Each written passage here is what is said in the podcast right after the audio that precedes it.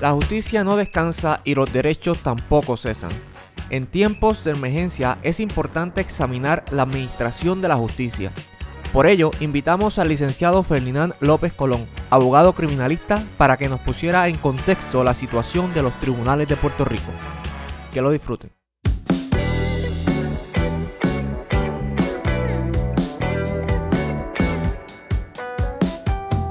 Hola, saludos, bienvenidos y bienvenidas a otra edición de En Contexto. Mi nombre es Henry Rodríguez Gracias y estoy acompañado de este excelente panel compuesto por Albert Torres. Saludos, Albert. Saludos, Henry. Saludos, compañeros. Un placer, ¿verdad? Volver a estar aquí en otra edición más de, En Contexto. En tiempos de pandemia seguimos ahí, ¿verdad? Lamentablemente. Eso es así, desde nuestras casas. Por ahí está Alondra Negrón López. Saludos, Alondra. Saludos, Henry. Saludos, compañeros. Y saludos a todos los que nos escuchan. Eh, por ahí también está Joel. Saludos, Joel. Saludos, Henry. Saludos, compañeros. Estoy muy contento de estar aquí nuevamente. Saludos al licenciado. Y también desde la República de Ponce, John Paul Rolox. Saludos a todos, un placer saludarlos desde acá de, desde la República. Eh, siempre es un honor para mí compartir con todos ustedes. Le damos la bienvenida al licenciado que nos acompaña hoy. Y como siempre, sea uno eh, de provecho y, e informativo para todas las personas que nos siguen y que nos auspician. Eso es así. Hoy nos acompaña el licenciado Ferdinand López Colón, eh, nuestro invitado especial, amigo nuestro, y por más de 10 años fue investigador de la Sociedad de Asistencia Legal, también fue editor en jefe de la revista de Derecho Puertorriqueño de la Pontificia Universidad Católica de Puerto Rico. Actualmente es abogado criminalista de la Sociedad de Asistencia Legal y fue asignado a la oficina de Ponce y en destaque en la oficina de autoabogado, donde también es abogado de salud mental. Es profesor de la Universidad Interamericana e imparte cursos de justicia criminal, evidencia, derechos humanos, procedimiento criminal, entre otros. Eh, saludos, Ferdinand, y bienvenido. Muchísimas gracias, Henry, a ti, a los compañeros. Para mí es realmente un verdadero eh, placer y un honor eh, estar aquí con ustedes, con, con jóvenes profesionales del derecho que se preocupan por, llevar una información ¿verdad? Eh, y un análisis eh, correcto en, derecho y cumplir con esas obligaciones éticas que tenemos eh, los abogados de, instruir al pueblo. Así que para mí realmente es un verdadero, un verdadero honor y un verdadero placer estar con ustedes en contexto.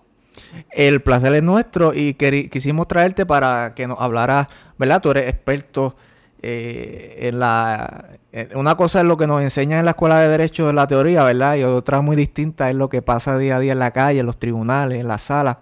Eh, y quería preguntarte en primera instancia cómo están funcionando los tribunales actualmente en estos tiempos de, del COVID-19. Pues Ingrid, estamos en un momento eh, histórico, como todos nosotros sabemos, pero no solamente porque estamos viviendo una situación que nuestra generación no la ha vivido nunca. Tal vez hay otras generaciones que han vivido otro tipo de pandemia, pero nosotros que somos, ¿verdad?, un poco más eh, jóvenes, pues nuestra generación no la ha vivido. Y eso, pues, es sin duda unos tiempos de mucho reto para eh, impartir justicia y para que las personas que estén en el sistema de justicia de Puerto Rico, pues podamos llevar, ¿verdad? Eh, eso que tanto la gente espera, que es precisamente que puedan ser escuchados y que sus controversias sean atendidas de manera ágil y de manera oportuna. Ciertamente son momentos eh, nosotros y son momentos para extraños para, para la rama judicial. Por ejemplo, les puedo decir que eh, la mayoría de los abogados, eh, ¿verdad? Se han mantenido dando un cierto servicio limitado. Es momento de, nosotros eh, evolucionar en la práctica. Hemos visto muchos compañeros abogados que han estado dando consultas a través de eh, online, han continuado ¿verdad? con su, con su, con su trabajo de, dar consultas legales en distintas plataformas, eh, atendiendo distintos asuntos. y la Sociedad para Asistencia Legal, que es donde yo trabajo, continúa brindando servicios de manera eh, limitada, buscando siempre la protección de todos sus empleados y también del público que, nos visita. además de que los tribunales en cierta medida están operando de los tribunales llaman de manera parcial. Significa que se están atendiendo que son estrictamente eh, importantes, ¿verdad? Y que ciertos asuntos que, ameritan eh, una, una, una vista urgente. No todos los asuntos se están viendo. Por ejemplo, los casos de vista preliminar han quedado suspendidos y los casos de juicio criminales han quedado suspendidos.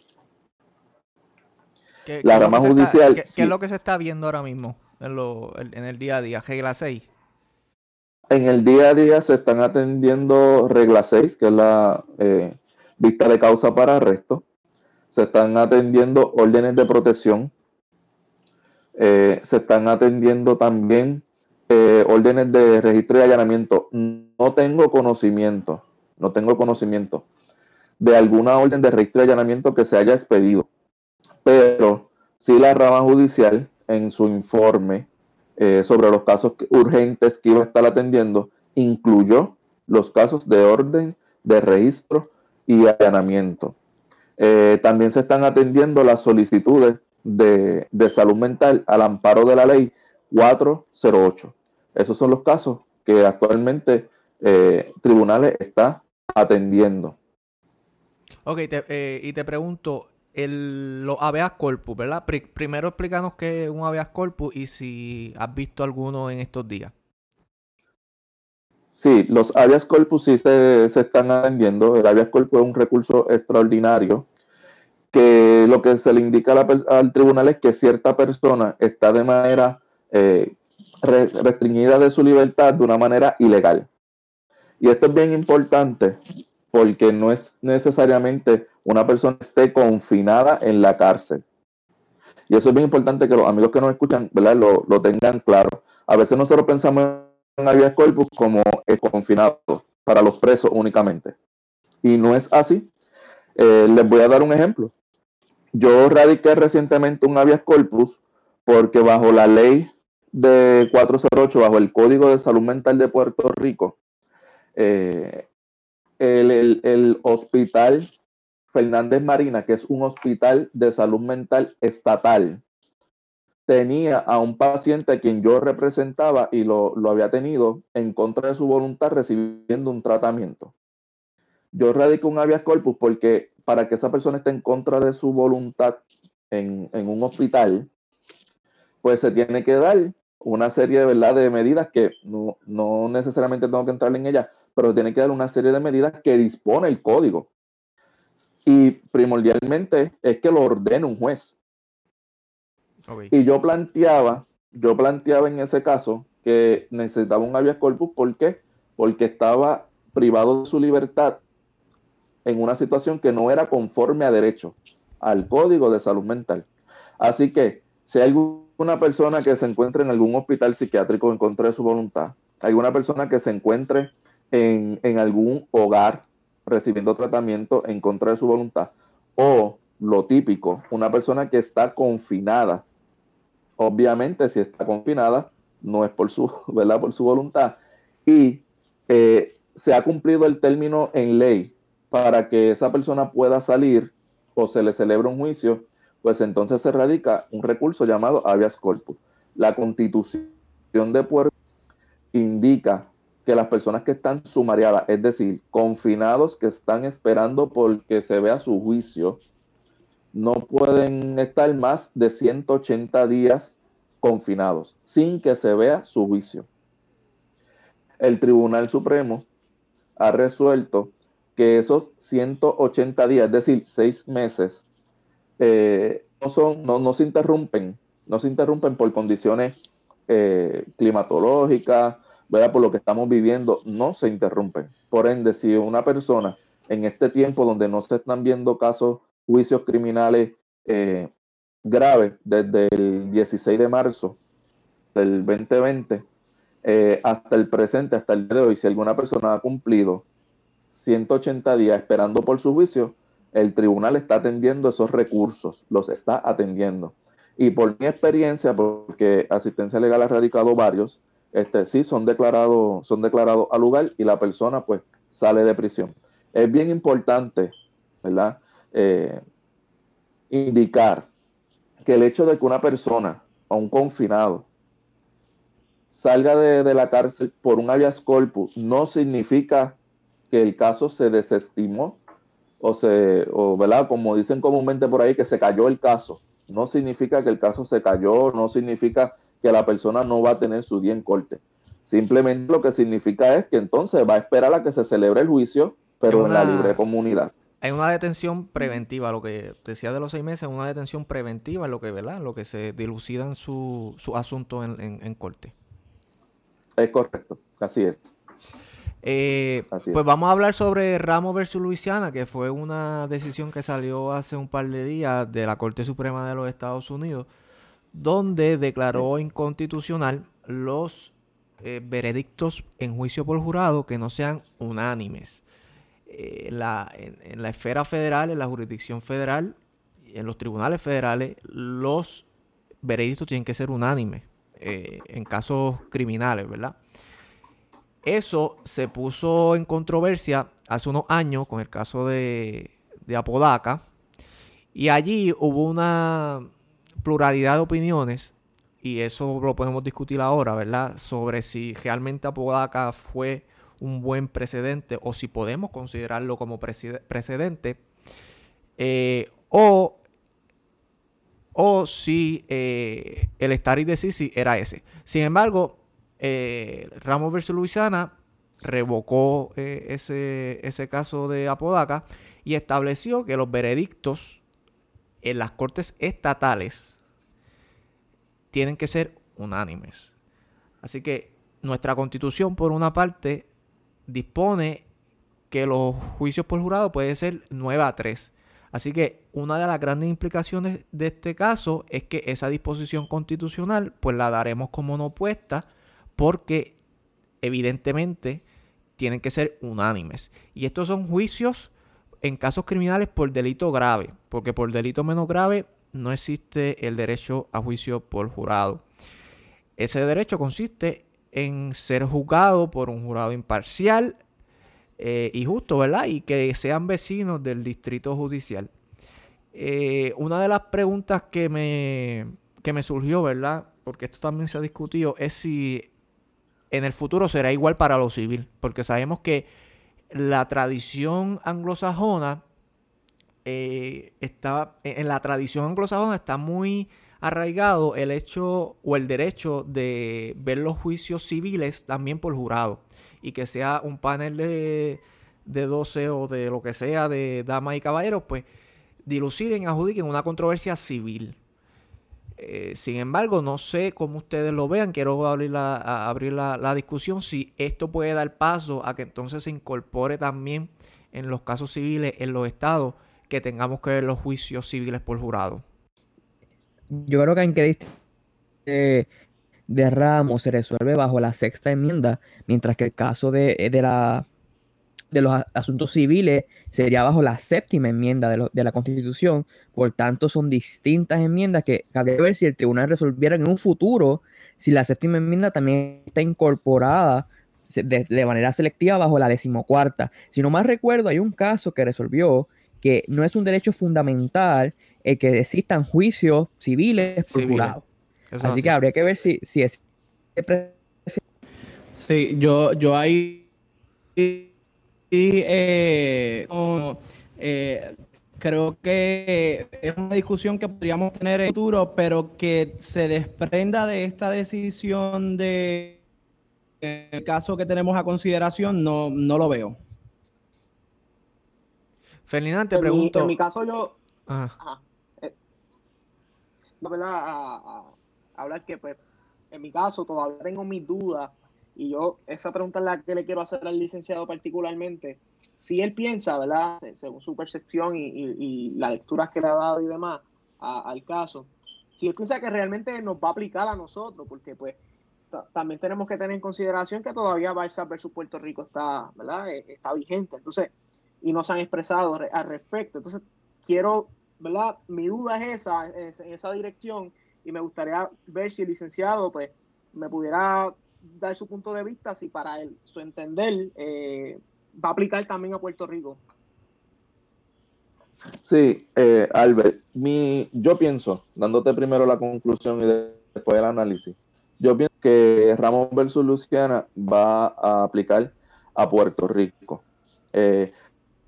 Si el tema que tú traes es un debate eh, que está en la comunidad jurídica, si, si aplica o no aplica a Puerto Rico, porque los casos pues insulares, ¿verdad? Eh, pues Balzac era un caso, un caso donde se resuelve que, que Puerto Rico, por ser un territorio, le tiene que aplicar todo lo que sea un derecho fundamental a los territorios. Es decir, todos los derechos fundamentales de la Constitución de Estados Unidos tiene que aplicarle también a los estados y a los territorios. Que, en el presente caso lo que se revoca es una doctrina de, como dice Henry, del caso de Apodaca eh, versus Oregon. Eh, es bien importante señalar que en toda la jurisdicción norteamericana, o perdón, toda la jurisdicción americana, ¿verdad? De los Estados Unidos me refiero, solamente dos estados tenían veredictos mayoritarios Oregon y Luisiana. A su vez, Puerto Rico también tiene, también tiene eh, su, ¿verdad? Su, veredicto mayoritario. Son válidos los veredictos mayoritarios. Fíjense que en Luisiana el veredicto era 10 a 2. Era lo que ¿verdad? pedía según el derecho de Luisiana. En Puerto Rico es 9, era, en mi opinión, era pasado 9, 9 eh, a 3. ¿Qué sucede? La, polémica en, el caso de Oregon, de Apodaca, era si en los casos criminales federales tenían que ser por unanimidad en todos los estados. Y entonces Apodaca, la Corte Suprema resuelve que, que tiene que los casos criminales federales a nivel federal tienen que ser, tienen que ser unánime. Pero no impone ese derecho como un derecho fundamental. Por ende, todavía en los asuntos estatales, en los casos y juicios criminales estatales, podía mantenerse la doctrina o el derecho vigente de ser veredictos mayoritarios. El juego de Ramos versus Luciana, el caso de Ramos del juego completamente. Porque entonces en el análisis del tribunal es, no, no, no, no, esto es un derecho fundamental.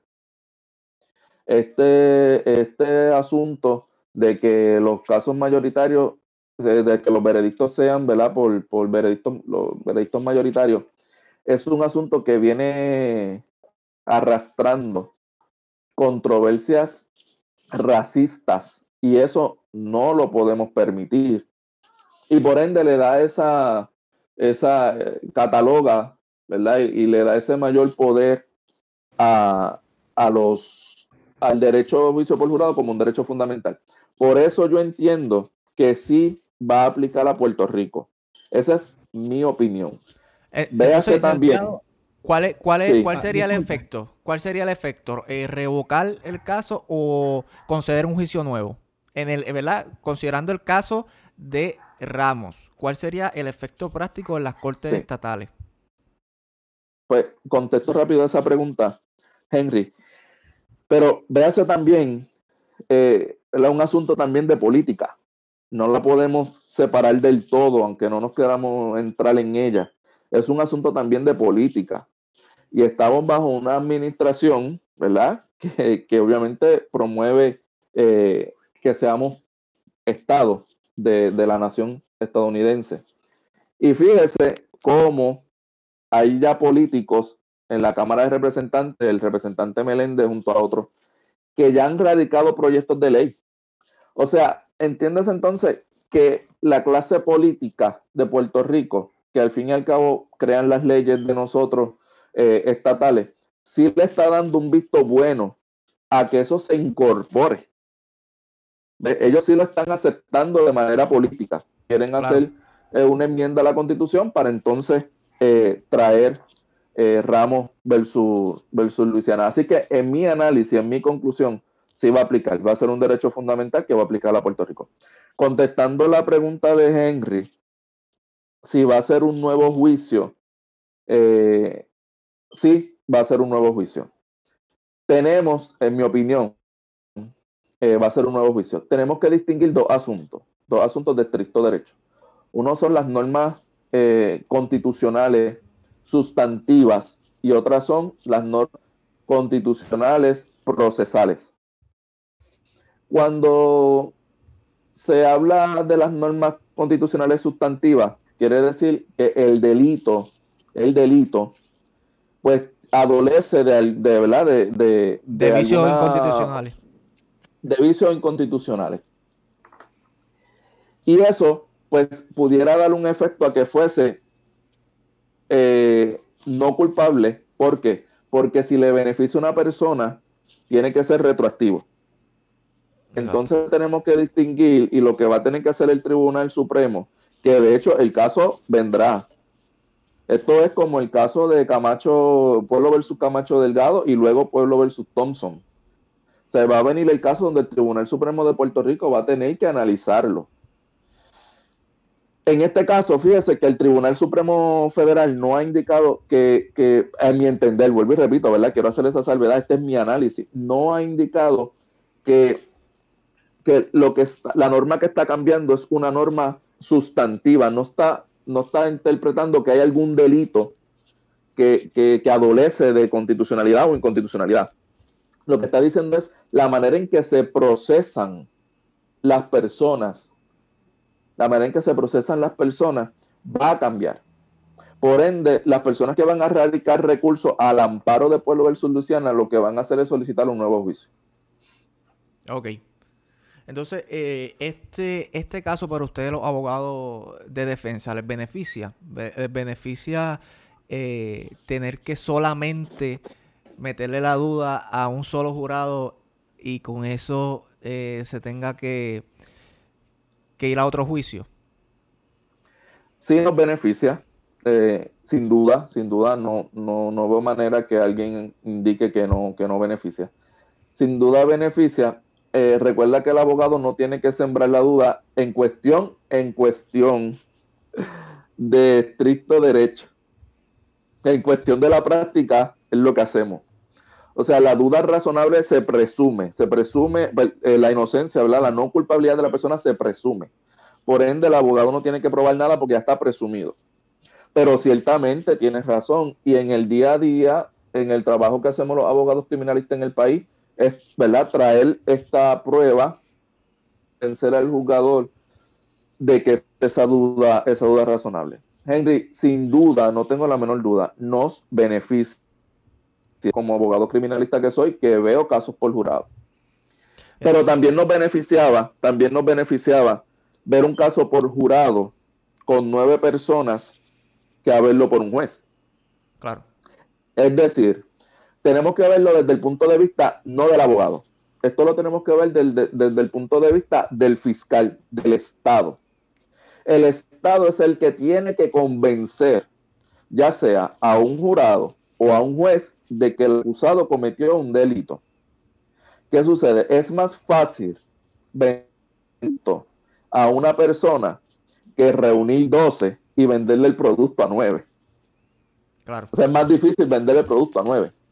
Por ende, cuando el Estado está tratando de convencer a una persona, es más fácil convencer a una persona y lograr que esa persona se ponga de acuerdo con él mismo, el juez, y de acuerdo con la posición del fiscal. Eso es más fácil que poner de, de acuerdo a nueve personas. En este caso ahora, sí, te escucho. No, en este caso, en este caso ahora va, va ¿verdad? A, a darnos una ventaja a nosotros con relación a que entonces el fiscal no tiene que convencer a nueve, tiene que convencer a doce. A doce. o sea, que, que, el licenciado, más que, que un beneficio para la defensa, sería un reto mayor para la fiscalía. Sin duda. Bueno, yo, definitivamente ambas, porque al mismo tiempo que beneficia a la defensa, pues le complica el panorama a la fiscalía. Eh, mi pregunta es cómo visualiza que se pueda crear un caos con todo esto, ¿verdad? Y de solicitudes de nuevos juicios de cara a si se aplicara esta pues, decisión. Pues yo anticipo que el tribunal no va a conceder, el tribunal estatal no va a indicar que aplica retroactivamente. Eh, eso sí sería un caos. Sí, sería, un, caos. Eh, pero entiendo, ¿verdad? Porque el tribunal tiene que hacer el análisis si es, si es una norma sustantiva o una norma procesal, aunque obviamente es constitucional. Pero como entiendo que va a determinar, mi opinión, ¿verdad? Que va a determinar que es una norma procesal, va entonces a aplicarle a las personas que no tienen sentencias finales o firmes. Y no va a hacer a todo aquel confinado que ya hasta está cumpliendo 30 años por un asesinato. O sea, lo sentenciaron a cadena perpetua en el 80, Entonces ya lleva 30 y pico de años, casi 40 años. Eh, y que aquel juicio fue por veredicto mayoritario, esa persona no creo que le va a aplicar. Y por, ¿verdad? Por, las discusiones que yo he tenido con, los compañeros, yo creo que, sí, que hay un consenso en la, en la comunidad jurídica de que va, se va a determinar que es prospectivo y no retroactivo. Y para... Que el Tribunal Supremo puede determinar que le aplica a casos que ya la sentencia es final y firme. Pues mire, la contestación es que sí, que lo puede hacer. El que puede más, pues lo menos pero en el análisis en estricto derecho, realmente yo lo veo muy cuesta arriba, lo veo muy, muy difícil. Y eso sí sería un caos. Para nuestro oyente, ¿verdad? Cuando una, una, sentencia no es final y firme, si su periodo de apelación está vivo, o sea, si, si, si por ejemplo está en cerciorario, está en apelación al Supremo, pues su caso todavía está vivo y no ha recaído una sentencia eh, final y firme, que era lo que mencionaba el, licenciado. Joel, vamos contigo. Sí, licenciado, yo le quería preguntar que si luego del caso de Ramos versus Luciana, lo que, se lo que expresó el Tribunal Supremo en el 2007 en el caso de Pueblo versus Casella, ya es letra muerta. Sí, en mi opinión, basado en lo que le contesté a, a, Albert. Eh, ahora bien, es bien interesante eh, Joel. Es bien interesante el análisis de Pueblo versus Casella que resuelve el Tribunal Supremo. Fíjate que eh, el abogado Harry Padilla, a quien, ¿verdad? Un gran abogado reconocido por todos. Así es. Eh, como, como diríamos, diríamos en los chats, un abrazo. realmente, realmente lo es. pues él planteaba, él planteaba que el veredicto de 9 a 3 era inconstitucional, pero era basado en la doctrina de Sánchez Valle.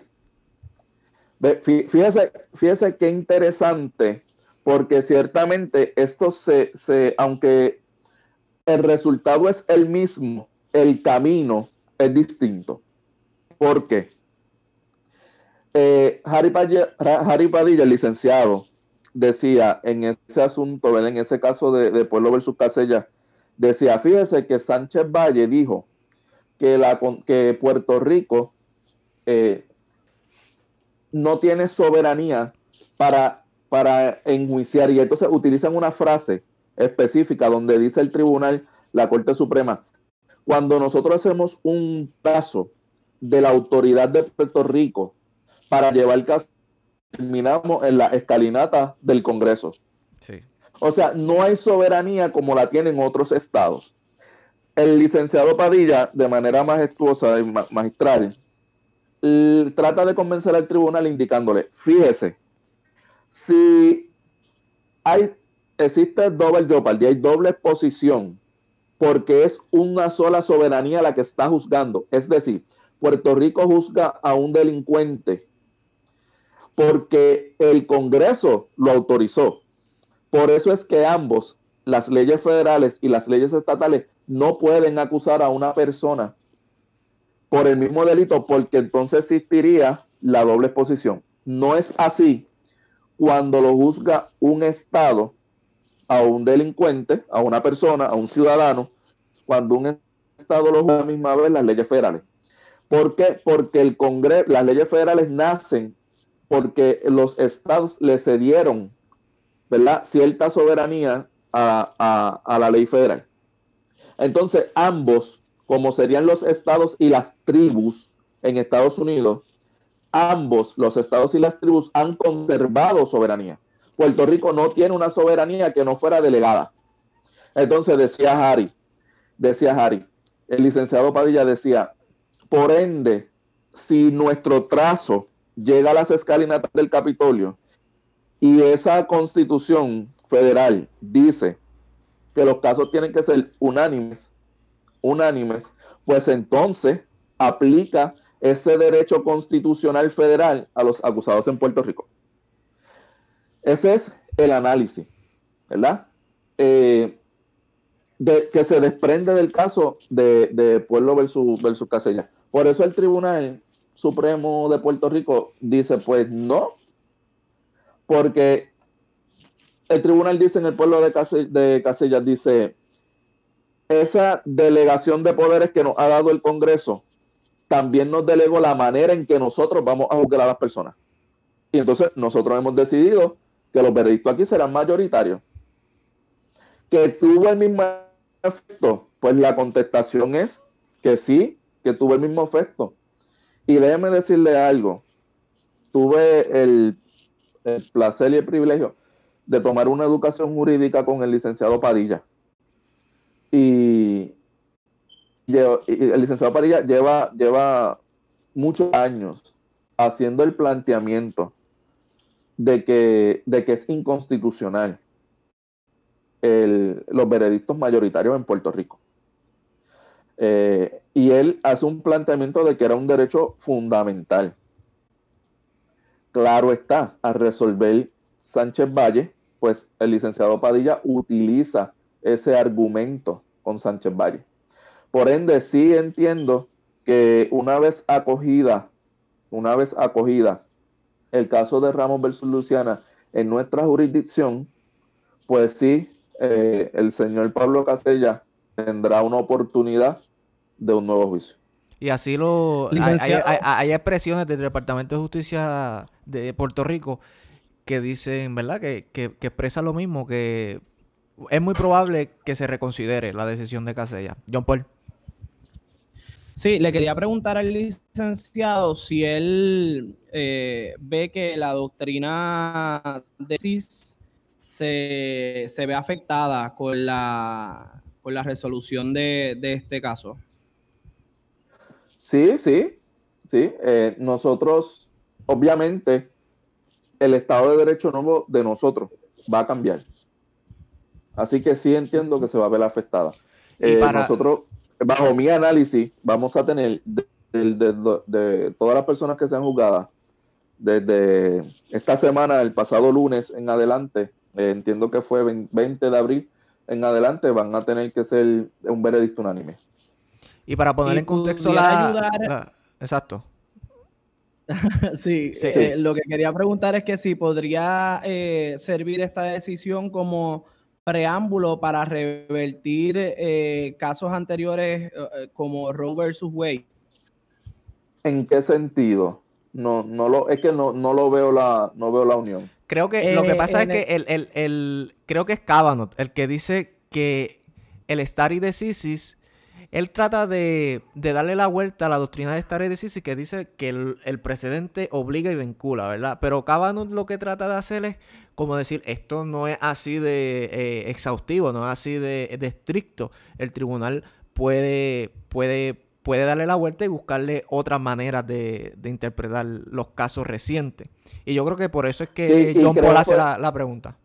Y creo que fue la jueza Sotomayor, entiendo que fue ella, la jueza Sotomayor, que dice, si fuese así, como dice eh, la que no puede cambiar el estar de Sisi, pues este tribunal nunca se revocaría. Y parte de las funciones del Tribunal Supremo es precisamente eh, reconsiderar casos, ¿verdad? Y podemos verlo, asuntos de, cuestiones eh, racistas, el, famoso caso de Brown, cuestiones racistas, como el tribunal se ha revocado, se ha cambiado el precedente y la norma. Y lo que trae un Y lo atiende, lo atiende la jueza Sotomayor en, en el análisis y en su opinión concurrente lo que trae un polo es bastante interesante porque de cierta manera la corte o a la conservadora lo que eso quiera decir, está tratando de establecer o sentar los fundamentos y bases para una posterior revocación tal vez de aquello que les incomoda a los conservadores, como podría ser el aborto. Y por eso es que John Paul trae el caso de Robert Wade que legaliza eh, o declara inconstitucional prohibir el aborto. Así que eh, yo creo que, y como discutíamos en el episodio anterior sobre el caso de Baelo, United States versus Baelo, también se pueden asumir muchos, muchos casos donde el tribunal eh, se enfrente a la posible revocación de, precedentes. Eh, por ejemplo, hemos discutido aquí los casos insulares. No tenemos muchas esperanzas en que se revoquen, pero ciertamente puede ser, puede ser una, un buen fundamento y una buena base para que en un futuro cercano, esperemos, se revoquen los casos insulares. Joel. Sí, lo que es bien interesante es que en la parte 4B1, que lo escribe la mayoría por voz del juez Gorsuch, hay una frase bien interesante que dice, y disculpen mi inglés de laja, Started diseases is supposed to be the art of methodology, methodology ignoring what everyone knows to be, everyone knows to be true. Es decir, básicamente, el Started diseases no está no obliga, no es el arte de metódicamente ignorar lo que todo el mundo sabe, lo que es la verdad. Entonces, obviamente, aunque muy poético, hay que ver qué es la verdad para los jueces, qué es ese arte de saber qué es la verdad. Porque para una ala conservadora, que yo creo que es lo que yo trato de, traer, pues el aborto no es constitucional. ¿verdad? Obviamente, porque quieren revocar todo lo que se, se dijo en Robert Hay, en Casey, en otros casos. Pero yo digo, ese mismo, ese mismo análisis se puede utilizar si ellos desean, porque es que es una, puerta que se abre, si ellos desean para revocar casos como ya lo han hecho en el pasado, como serían los casos insulares, por cuestión de racismo, que el mismo caso de Ramos versus Luisiana hablan de, ese, la cuestión de racismo que había en, la mayoría, en la cuestión del voto mayoritario por el jurado en Luisiana y en Oregon. Yo creo que ese es el punto, ¿verdad, John? Sí, exacto. Por eso, por eso es que, traigo la, pregunta a colación. Creo que, que todo, todo circunvala en cuán peso le dé el tribunal a la doctrina del stare decisis. Incluso en el podcast anterior que estábamos discutiendo el caso de, Estados Unidos contra Bello Madero, se hablaba, ¿verdad?, de que podría utilizarse en una posible argumentación futura estas mismas expresiones para indicar que no pueden ignorar que la decisión de Calfano y la decisión de Harry versus Rosario Harry Rosario, eran decisiones basadas un poco en la cuestión racial, en, precedentes que no eran válidos, como serían los casos insulares. Fíjate, y eso desde la doctrina o desde la menéutica eh, jurídica o judicial, pues, pues nos quiere decir que esta corte está más abierta a no ser tan originalista y textualista, es decir, que está abierta a revocar precedentes, a, a sentar precedentes nuevos y abrir camino, ¿no? Habría que ver, porque es que ellos, entre ellos mismos, los conservadores están peleando de lo que significa ser originalista, ¿verdad? Eso yo lo pude ver en este, en este caso, ¿verdad? Entre el juez Kavanaugh, porque el juez Kavanaugh, no estuvo de acuerdo con todas las partes. Esto se resolvió por pluralidad, que es bien interesante. ¿Qué opina de todo esto, licenciado? Estoy, estoy de acuerdo con ustedes, estoy totalmente de acuerdo con ustedes y yo, y es bien interesante ver cómo el juez que, se me hace difícil pronunciar eh, su apellido, es, el juez es conservador. Gorsuch, creo que se pronuncia más o menos en inglés de la Más o menos, exactamente. pues, pues el juez es conservador. El juez es conservador.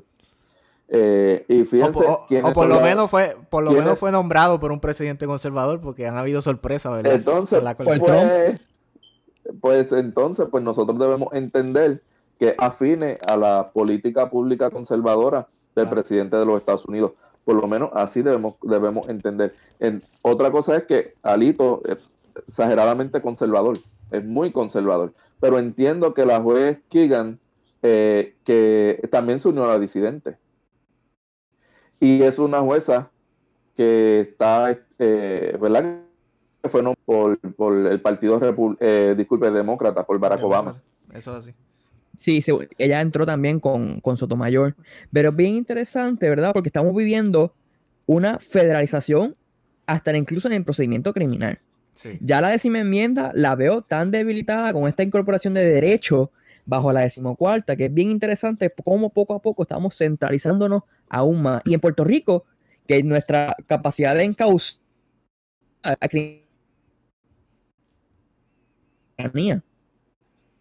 por eso, totalmente contigo, Joel. Por, eso mencionaba y traía a colación al principio los casos civiles, porque es que eh, eh, se está federalizando eh, el derecho y el desarrollo de la décima enmienda, que es la enmienda que habilita los derechos para los estados, ¿verdad? Que aquellos derechos que no los fueron conferidos al Congreso se les reservan a los estados. pues puede, puede, su desarrollo está siendo menoscabado, ¿verdad? En cierta medida. Fernanda, yo quería preguntarte, la cultura de los... Dialogábamos que la cultura de los jurados a veces es eh, escudarse ellos mismos, ¿no? Eh, un veredicto tal vez 11 a 1 para que aquel acusado de delito que conlleve violencia o alta violencia, como sería secuestro, eh, asesinato estatutario en primer grado, con su agravante, pues esos jurados tuvieran alguna manera de, escudarse ante la intimidación que eso pudiese causar. Ahora esto, pues no, evidentemente no va a poder pasar. ¿Qué piensas tú? Sí, eh, eh, es, cierto, hay una norma no escrita en los jurados en Puerto Rico que se discute en los pasillos por, ¿verdad? por todo el componente de justicia criminal en Puerto Rico, los fiscales, los abogados, la policía, todo, todo el componente se discute. Y es que hay esta norma no escrita entre los jurados que cuando son casos que el jurado sabe que la determinación de culpabilidad es muchos años. Es decir, si tienen un caso de tentativa de asesinato, de asesinato, de secuestro, un caso de agresión sexual, donde el jurado entiende que esa persona representa una peligrosidad. Fíjese que el jurado casi nunca, en su mayoría, desea ser jurado. Lo que veo casos por jurado, siempre se le pregunta, siempre se le pregunta en el Guadil a los jurados, eh, ¿verdad? Su voluntariedad por ser jurado y todos ponen un pero. Le puedo decir que el 80% va a decir que no quiere estar ahí. El Guadil eh, que menciona el licenciado es la, dinámica, la conversación entre el abogado, fiscal, tribunal y el jurado, para dejarlo en contexto. Sí, cuando, ¿verdad? cuando se está seleccionando un jurado, que es bien interesante, pues se llama, en, derecho se llama desinsaculación, y desinsacular lo que significa es retirar. Así que no sé si nosotros seleccionamos o sacar del saco. No sé si los abogados seleccionan jurado o sacan del saco.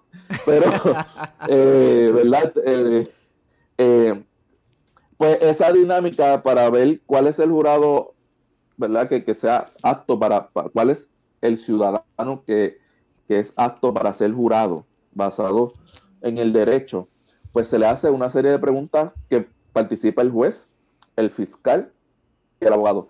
Y esas preguntas pues se le llama boadir.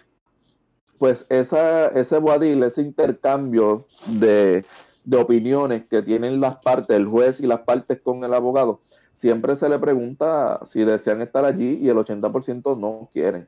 Así que cuando uno ve un caso por jurado, los abogados reconocemos que tenemos personas que están allí eh, traídas por su obligación ciudadana de servir como jurado, no por su voluntariedad, no porque, ¿verdad? porque les guste, eso en su mayoría. Cuando el jurado entiende que hay un acusado que es eh, de cierta manera peligroso, que se le imputa una conducta eh, muy agresiva, muy grave, pues el jurado por naturaleza siente miedo, ¿verdad? No, es una persona común, una persona que, que está por allí por el supermercado, que no, ¿verdad? No, no conocimiento de ley y las cosas con suspicacia.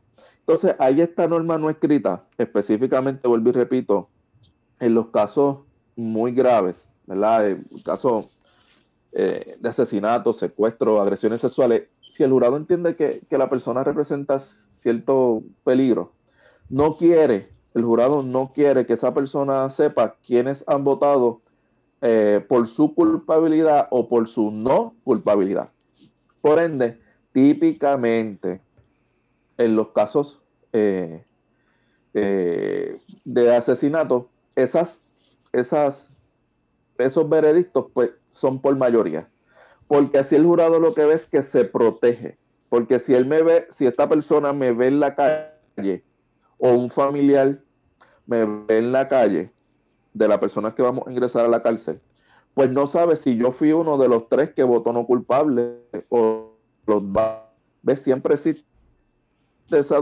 Mire, categóricamente, este me metió preso. Y eso es como, como dijo Henry, es como, como una cultura no, no escrito, pero que todos los dialogamos. Es bien interesante que, el pueblo que nos escucha sepa que, que los abogados no pueden, no pueden, pues, se buscan el desaforo, entrevistar a un jurado para conocer por qué razón votó de la manera en que, en que, en que votó. Así que yo no puedo ir en un caso mío que haya salido la persona culpable, buscarle un jurado y decirme, mira, ¿por qué fue que votaste culpable? O cuál fue tu voto? O por qué votaste no culpable. Eso está totalmente prohibido. De la única manera que se le puede hacer pregunta a los jurados es con una autorización judicial. Es decir, el abogado o el fiscal que interese tiene que radicar unas mociones y se tiene que discutir en una vista las razones por las cuales deben de velo de secretividad que tiene que tiene, que tiene el jurado. Y creo que también es, y usted me corrige, si es para cuestiones de presiones externas, intimidación a los jurados, pues obviamente se tiene que, que entrevistar o, ese jurado tiene que testificar, pero para esos propósitos en específico, no para entrar a la subjetividad y al estado mental del jurado para es correcto. por el cual llegó a esa decisión, ¿verdad? Es correcto. Aún el tribunal, dando la oportunidad de que se le hagan preguntas, no se le puede hacer la pregunta de por qué usted, o sea, cuál fue el análisis que usted tuvo para votar de esa manera. De la única manera es que esa persona haya sido compelida a votar de esa manera, obligada, coaccionada, amenazada. Así que, ¿qué implica esto? Que hay muchas personas que han sido culpables, que han estado cumpliendo condena y presente, al presente están cumpliendo condena por casos que son en veredictos mayoritarios y no eh, veredictos unánimes. Eh, licenciado, ¿piensa usted eh, de cierta forma, no sé cómo lo vea, que ya esto del juicio por jurado puede ser algo incluso hasta arcaico y que deberíamos nosotros eh, movernos más a un sistema como el de España, que, el juez, eh, el juez ah, eh, se inmiscuye en la investigación del caso, en todo el juicio y da el veredicto final? No, para nada. Categóricamente no. ahora, ¿verdad? Te digo, mira, el jurado, yo pienso que el jurado es lo, lo mejor que existe en nuestro sistema de, ¿verdad? de enjuiciamiento. Los juicios por lado. Te lo digo. Eh, por ser algo democrático, por ser algo más democrático o más justo. Lo que por ambas cosas. Por ambas cosas, por ambas cosas. Lo más democrático, porque fíjese, una vez yo escuché a un juez decir que para él, la opinión de ese juez, ¿verdad? Él, decía, para mí, eh, lo más democrático es el voto y después los juicios por jurado. Y lo más justo, en mi opinión, eh, eh, los jueces, ¿verdad? Típicamente, el, juez, para que los compañeros y público que no escucha, el juez es un árbitro. El juez es un árbitro. El juez no está, el juez está ahí para impartir justicia, pero no está ahí para encontrar culpable a las personas. El juez está ahí para, para, para ser un árbitro entre el Estado, la fiscalía y la, y la persona acusada. ¿Qué sucede? Que muchas veces los jueces, los jueces entienden que son parte de, de, los funcionarios que están para combatir la criminalidad. Y yo, desde mi punto de vista, no creo que un juez esté ahí para combatir la criminalidad. Un juez está ahí para impartir justicia si impartir justicia implica encontrar no culpable a las personas, es encontrar no culpable a las personas. Claro. Eh, así que volvemos a lo que hablamos ahorita. Ciertamente es más eh, difícil convencer a 12 ahora que convencer a uno. Entonces, tenemos que analizar esto, eh, John Paul, tenemos que analizar esto. ¿Qué son los derechos que le da la constitución de Puerto Rico a los acusados? ¿Qué son? Pues en Arroyo Bichuela, yo creo que de, ¿verdad? concluimos todos que son beneficios. La constitución le da al acusado y le da un beneficio de estar acompañado por un abogado, le da un beneficio de permanecer callado para no autoincriminarse. Son beneficios. Le da el beneficio, le da el beneficio a que su juicio sea público, ¿ves? Y público significa público significa que, se presuma la inocencia, que también eso es un valor que se presuma la inocencia, que para mí es el más importante. Que se presuma la inocencia, que se que pueda tener un careo, ¿verdad? Un contrainterrogatorio efectivo con la persona. Así que si nosotros venimos a ver qué son los derechos, qué quisieron hacer los padres de la Constitución cuando dijeron, vamos a darle estos derechos al pueblo. Porque fíjense que sea, los derechos se activan cuando la persona está acusada, pero es un derecho que, le, que te cobija a ti, nos cobija a todos y cada uno de nosotros. No tan solo porque somos ciudadanos, sino a toda persona ciudadana o no ciudadana estadounidense que sea juzgado en Puerto Rico. Así que le da, le da esos beneficios. Y los padres de la Constitución entendían que era beneficioso para una persona eh, darle esos derechos para que el Estado, para que el Estado no fuese tirano y no abusara de, de los ciudadanos. Por eso es que existen los derechos, para evitar la tiranía. Y basado en esos derechos, los padres de la Constitución dijeron, bueno, yo también evito la tiranía del Estado cuando yo le doy la oportunidad a un ciudadano que lo juzguen 12 personas que sean como él y que esas 12 personas decidan si, si, si, si, esa, si el acusado es culpable o es no culpable.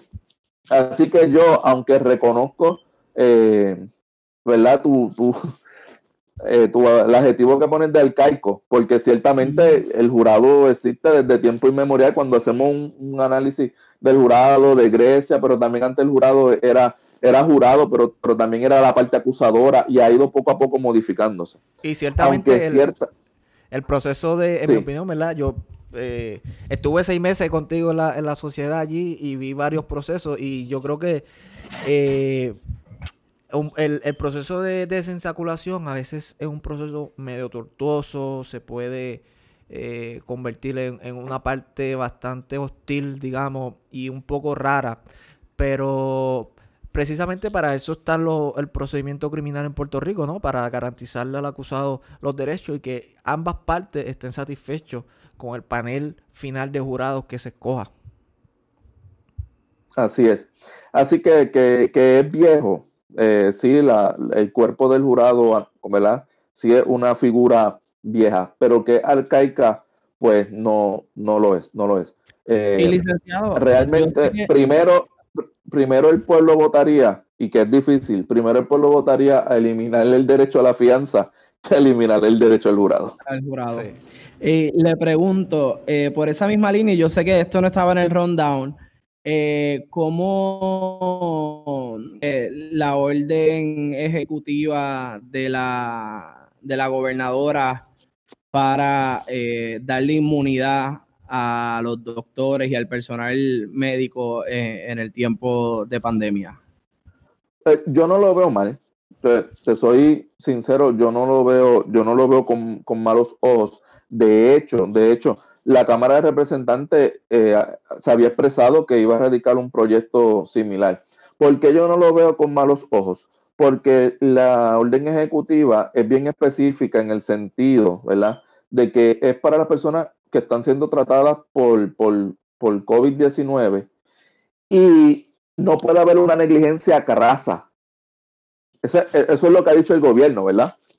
Eh, que basado en esa inmunidad no puede haber una negligencia crasa.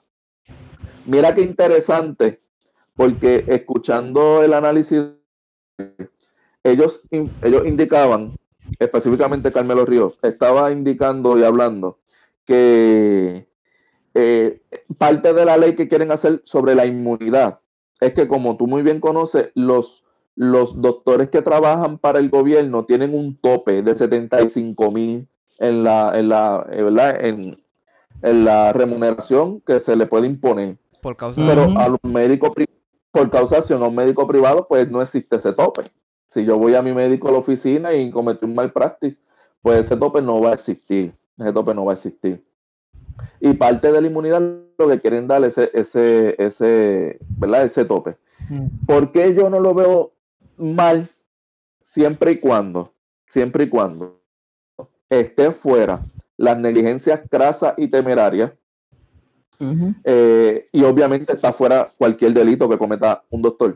Porque la, en lo que estamos viviendo, esta pandemia es nueva. Y entonces los expertos no han tenido para trazar, ¿verdad? Eh, de esta manera es que los médicos deben de tratar a un paciente con COVID-19. O sea, realmente en Puerto Rico y en todos los lugares de, Estados Unidos y del mundo se ha estado casi improvisando, casi improvisando con los pacientes. Es una situación bien difícil para nosotros que estamos expuestos. Es una situación bien difícil, pero es una realidad. Y cuando yo digo casi improvisando, ellos hacen todo lo que está en sus manos para, para poder salvar la vida, pero no tienen un tratamiento certero y no tienen un libro de la verdad que diga, bueno, bajo estos síntomas tienes que hacer esto, que no sea meterlo intensivo. Por eso es que digo improvisando en ese sentido. Sí, entonces sin esto podría prohibirse el, el, doctor, claro. Eh, Puerto Rico no sería la única jurisdicción de los Estados Unidos que le, eh, le daría inmunidad a los médicos. Ok. Ahora bien, si tú me preguntas relacionado a eso, si yo estoy de acuerdo con que un gobernador gobierne por órdenes ejecutivas en vez de esperar a la legislatura, pues te tengo que contestar que no, que no estoy de acuerdo con eso. Y a mí me parece que si hay comunicación entre el gobierno la legislatura está trabajando porque ha sesionado, lo, hemos visto, ¿verdad? En, los procesos de la Comisión de Salud. Pues entonces a mí me parece que el gobierno central, en este caso la gobernadora, debía esperar porque entonces la Cámara lo, lo bajara por ley para entonces no tener la vaguedad que nos crea a nosotros.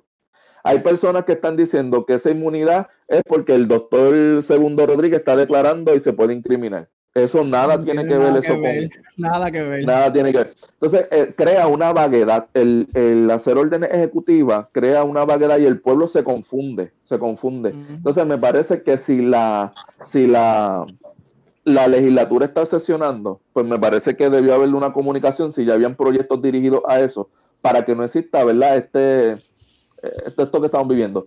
Pero contestando tu pregunta, no lo veo mal. Yo creo que más que todo esto se ve cuando, cuando tiene eh, la, presunción de que ya realmente hay un gobierno compartido. Está el gobierno de, de, Wanda Vázquez y del Senado y de la Cámara de Representantes, que es un gobierno completamente aparte. Pero Joel tenía un turno.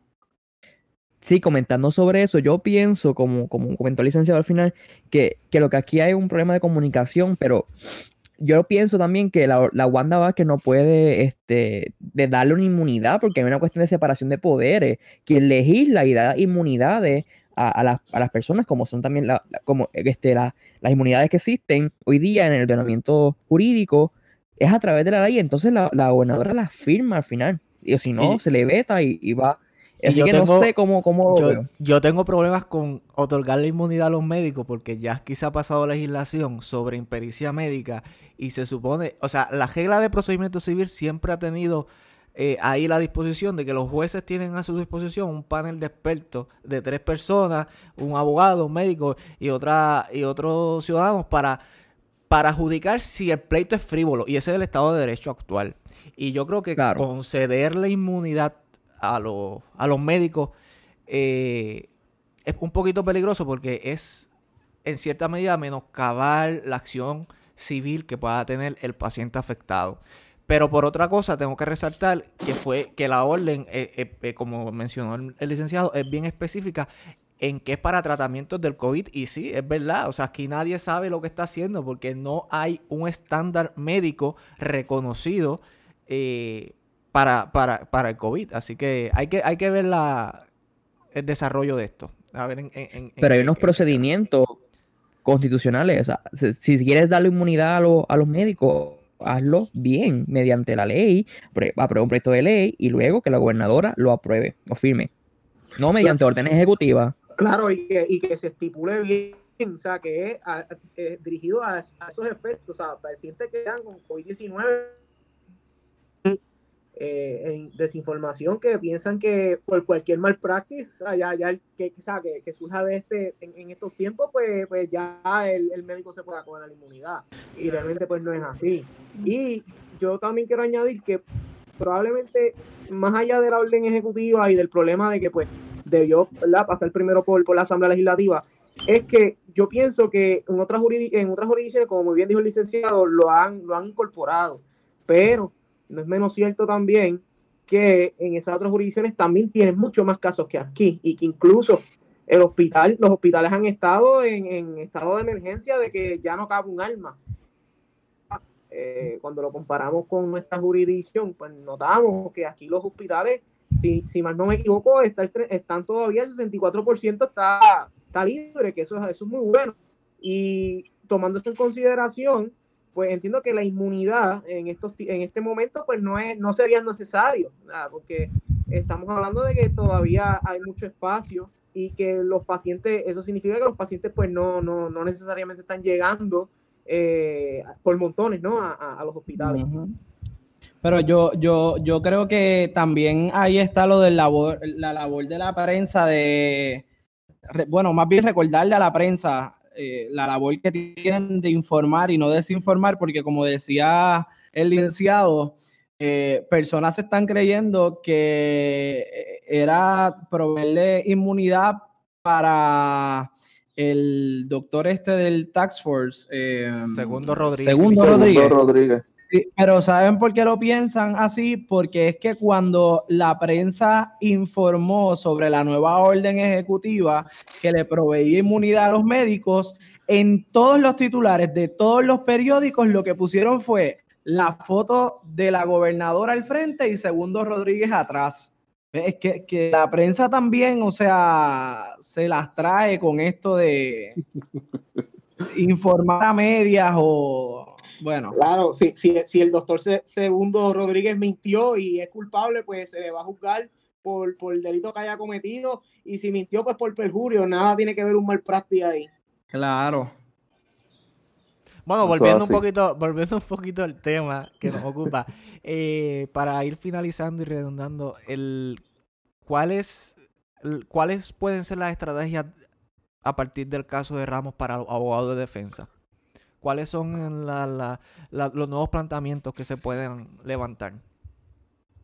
La primera estrategia va a ser toda persona que no tenga un caso que haya sido encontrado culpable y que esa sentencia no sea final y firme, eh, se va a estar radicando en el tribunal una acción. Bien interesante que ya el Tribunal Supremo recibió de parte de eh, de parte de, un, de, una persona ¿verdad? Que, fue encontrada culpable, ya, ya, ya solicitó que se, que se implementara Ramos versus Luciana, en un caso que no es eh, el caso de Casellas, ¿verdad? Y el Tribunal Supremo... Conocimiento judicial fue. Correcto, que tomara conocimiento judicial y el Tribunal Supremo pues emitió una resolución a esos efectos, certificando, ¿verdad? Obviamente la erradicación de esa solicitud y otorgándole un término al Ministerio Público, al Estado, a la Fiscalía, hasta el 1 de mayo para que se expresara. Así que tenemos que estar bien pendientes porque ese va a ser el primer caso que el Tribunal Supremo va a ser nuestro, va a ser eh, alguna expresión relacionada a Ramos versus Luciana. Mira, miren esto, quiero también... Eh, yo, yo creo que más bien se van un tanto yo creo que es difícil porque es difícil argumentar en contra. No es imposible, pero es difícil argumentar en contra. Y ya la postura pública que ha dado la Secretaría de Justicia, pues ha sido que reconociendo, ¿verdad?, que eso va a afectar los casos. Esto es bien importante. Yo les decía al comienzo de, nuestro, eh, de nuestro diálogo que mi análisis no aplica retroactivamente. Ahora bien, eh, toda persona como Casellas que tenga un caso vivo, esto es lo que la gente tiene que comprender. fue encontrado culpable por mayoría, mayoritariamente, un veredicto 9 a 3. Esa persona oportunamente fue al Tribunal de Apelaciones. Cuando se le encontró culpable, el Estado de Derecho era que el veredicto mayoritario era válido. Está en un proceso apelativo. Por ende, aunque tiene una sentencia en su contra, esa sentencia no es final y firme. Y a todas esas personas, a todas esas personas, todos los abogados de manera diligente deben, o sea, los abogados de esos ciudadanos, de, para ser diligentes y descargar su responsabilidad, deben, como estrategia, radical una petición al tribunal para que se celebre un nuevo juicio. Ahora bien, este es mi análisis. El Tribunal Supremo, ¿verdad? No estoy diciendo que, que probablemente interprete la situación como yo. Pero los abogados criminalistas, ¿verdad? Que eh, específicamente, mire, la Sociedad para Asistencia Legal, eh, el licenciado Jari Padilla, en su educación jurídica continua, desde hacía un tiempo atrás, nos venía hablando sobre el caso de Ramos versus, versus Luisiana. Y aconsejaban a los abogados criminalistas que todo veredicto, todo veredicto que sea eh, por mayoría se hiciera un planteamiento al tribunal de que era inconstitucional, porque ya la comunidad jurídica, ¿verdad? los abogados que vemos casos criminales, reconocíamos que existía esa posibilidad de que fuera revocado nuestro Estado de Derecho. En mi opinión, yo entiendo que el Tribunal Supremo debe hacer extensivo la retroactividad a personas que su sentencia es final y firme, final y firme, pero que levantaron oportunamente su, cuestionamiento de la inconstitucionalidad del, del veredicto mayoritario. Es decir, me declararon culpable y yo le dije al tribunal, juez, ese debe ser constitucional. El tribunal venía obligado a declarármelo no al lugar, pero yo oportunamente lo levanté. Si yo voy al apelativo y oportunamente lo levanto en el apelativo, el apelativo con mucha seguridad nos va a decir no al lugar. ¿Por qué? Nos va a decir no al lugar porque no es el estado, no era el Estado de Derecho. Vamos a suponer que esa persona ya su sentencia vino final y firme. Pues yo pienso que los abogados en la práctica eh, van a radicar mociones también para esas personas que eh, solicitaron oportunamente la inconstitucionalidad o levantaron la inconstitucionalidad. Esto es bien interesante, ¿verdad? Lo que me dice Harry. Eh, hay muchos abogados. Yo, en lo personal, no le veo mucho futuro a lo que les voy a decir.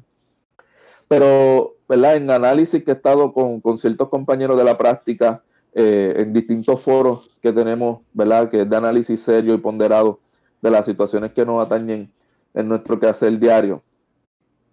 Eh, se está dando si se solicita un nuevo juicio o si se levanta la defensa de Dobel Jovaldi. Eso es otra estrategia que la comunidad jurídica está trazando. Yo personalmente entiendo que no le va a aplicar el Dobel Jovaldi, ¿verdad? Y que lo que el Tribunal Supremo va a hacer es emitir la oportunidad de un nuevo juicio eh, a las personas que no tengan sentencias finales y firmes. Esa, esa es la estrategia eh, sin duda, muchas personas en, Puerto Rico han sido juzgadas por, por, el, por, el jurado, eh, pero hay que ver entonces cuántas de esas personas todavía su sentencia no es final y firme. Joel. Yo tenía una pregunta ¿Qué sucede bajo el anterior ordenamiento jurídico? Yo digo anterior, ¿verdad? Porque todavía no sabemos si sabemos que Ramos aplica, pero todavía el tribunal no lo ha dicho. En cuanto, ¿qué pasaba en los casos que se resolvía 8 a 4? Sí. ¿Qué sucede ahí? Nuevo juicio. Pues eso se. Un nuevo juicio, sí, sí. Este, eso se le conoce en inglés como un home jury. Sí. ¿verdad? Tengo un juez mutuado que dice que eh, él dice que en español eso es el jurado colgado. ¿Verdad? Eh, es un home jury, se le conoce como un home jury. Miren, cuando un jurado se va a deliberar, eh, tiene que coincidir nueve personas, ya lo sabíamos, ¿verdad? Pero, eh, si coinciden ocho, ese veredicto no es válido. ¿Qué hace el tribunal una vez o qué dicen las reglas de procedimiento criminal?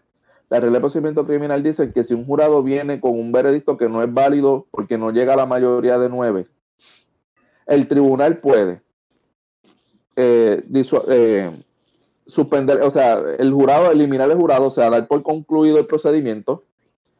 El tribunal en su sana discreción puede darle nuevas instrucciones para hacer un esfuerzo para que ese jurado regrese al cuarto de deliberaciones a ver si nueve llegan a un acuerdo. Pero dice la regla, si el tribunal acoge eso y les dice al jurado que se vayan al cuarto de deliberación, tiene que ser por un tiempo razonable. Razonable. Es decir, no puede venir un jurado, está tres días deliberando y viene con un, con un veredicto 8 eh, a 4, que no es válido, eh, y que el tribunal envíe cinco días más a deliberar. Eso, eso no es razonable. Eso no es razonable. Así que, pero tal vez si el jurado se tardó tres días en llegar a ese veredicto, pues tal vez sea razonable dejarlo un día más, ¿verdad? Pues tal vez eso sea razonable. ¿Qué sucede? Si ese jurado no logra ponerse de acuerdo, no logra ponerse de acuerdo, ese jurado se disuelve y tiene que comenzar otro nuevo jurado. Así es la, no me pregunte, yo sé que ustedes van a pensar y lo, lo los amigos que nos están escuchando, pero ahorita hablaron de doble jeopardy, de la doble exposición en un ciudadano. Pero esa doble exposición, por disposición jurisprudencial y por la norma de nuestro Estado de Derecho, no aplica cuando es un home jury. Es decir, si ese jurado no llega a, a una mayoría válida y el tribunal dice, bueno, los voy a disolver, le pregunta al fiscal, porque es el fiscal quien tiene la autoridad. Fiscal, el fiscal va a decir, manda a buscar otro jurado. Porque el fiscal también puede decir en ese momento, no, mire juez, ya no tenemos más ningún interés en procesar a este ciudadano, déjelo aquí. Y el juez absuelve al ciudadano. Pero el fiscal le dice, no, no, no, no, mándeme a buscar otro jurado. Y el proceso de selección de jurados se celebra por una segunda ocasión. Y entonces, si en esa segunda ocasión vuelve a venir un veredicto inconsistente o un veredicto que no es mayoritario de manera válida, es decir, vuelve un 8 a 4, el tribunal tiene la obligación de declarar no culpable al acusado. Eso es lo que sucede cuando los jurados pues no se ponen de acuerdo. Claro, eh, esto es nuevo en nuestro ordenamiento, ¿verdad? No para los abogados que ven en la esfera federal, pero para los abogados que vemos acá en lo estatal, es nuevo en nuestro ordenamiento eh, sobre si ahora cuando sea 12 a 0. ¿Qué va a pasar si viene el, 10 a 2 o el 1 a 11 a 1? Así que mi análisis, mi análisis es que el tribunal va, va a agotar esos recursos que tiene. Eh, si no se logran poner de acuerdo, pues entonces va a ser no culpable. En tu experiencia... Pero no creo que el tribunal vaya a declarar no culpable a una persona eh, si de, de, primera entrada un, un, jurado viene con una votación de culpable 11 a 1. En tu experiencia, Ferdinand, ¿los casos eh, han llegado a unanimidad o se han visto, o la mayoría son por mayoría? La mayoría de los casos en Puerto Rico se resuelven por, por, por, veredictos mayoritarios. Esa, esa, es la realidad. No, no, no, no es. Eh, la mayoría no son, no son unánimes. Sí, hemos visto casos unánimes. Yo he tenido culpable unánime. Eh, yo he tenido no culpable unánime y culpable por mayoría y no culpable por mayoría. Pero la norma es que sean por mayoría. Y es por lo que hablamos ahorita de, esta cultura o de esto, la estrategia no escrita, no escrita de los jurados, eh, que sea por mayoría. Eh, bueno, licenciado, vamos a ir cerrando. Le agradecemos su, su comparecencia y, el diálogo que hemos tenido. Se lo agradecemos mucho y esperemos tenerlo en una, una próxima ocasión. Pues, eh, Henry, de verdad para mí es un, fue un verdadero placer y un honor, realmente un privilegio poder hablar un rato y dialogar un rato contigo, Henry, con Alondra, con Joel, con John Paul y con Albert. Eh, ¿Verdad? Que son jóvenes que, que les apasiona los temas legales y que y que analizan, ¿verdad? Desde una perspectiva, eh, desde un punto de vista joven, juvenil, eh, con una noción fresca de lo, que, de lo que es el derecho, pero a su vez de una manera profunda, ¿verdad? Y un análisis ponderado y estudioso, ¿verdad? Eh, basado en, un estudio previo. Así que me siento bien orgulloso de haber podido compartir la tarde de hoy con ustedes y le agradezco la, oportunidad y les deseo mucho éxito a todos gracias. Licenciado. John Paul, gracias. para ir despidiéndolo. Seguro que sí, nos vemos. Joel, gracias por estar Nos vemos, Henry. Alondra, ¿está por ahí? Nos vemos. Nos vemos. Albert, Sí, sí. Muchas gracias, licenciado. Muchas gracias. Nos vemos en la próxima ocasión. Muchas gracias, licenciado, y un abrazo. Espero verle pronto y, no sé, tomar un café o algo y estar con Henry. Oye, sí, no, importante, importante vernos y ver lo que está pasando con la temporada de la NBA y Albert, de verdad que sí. Me alegra mucho hablar contigo.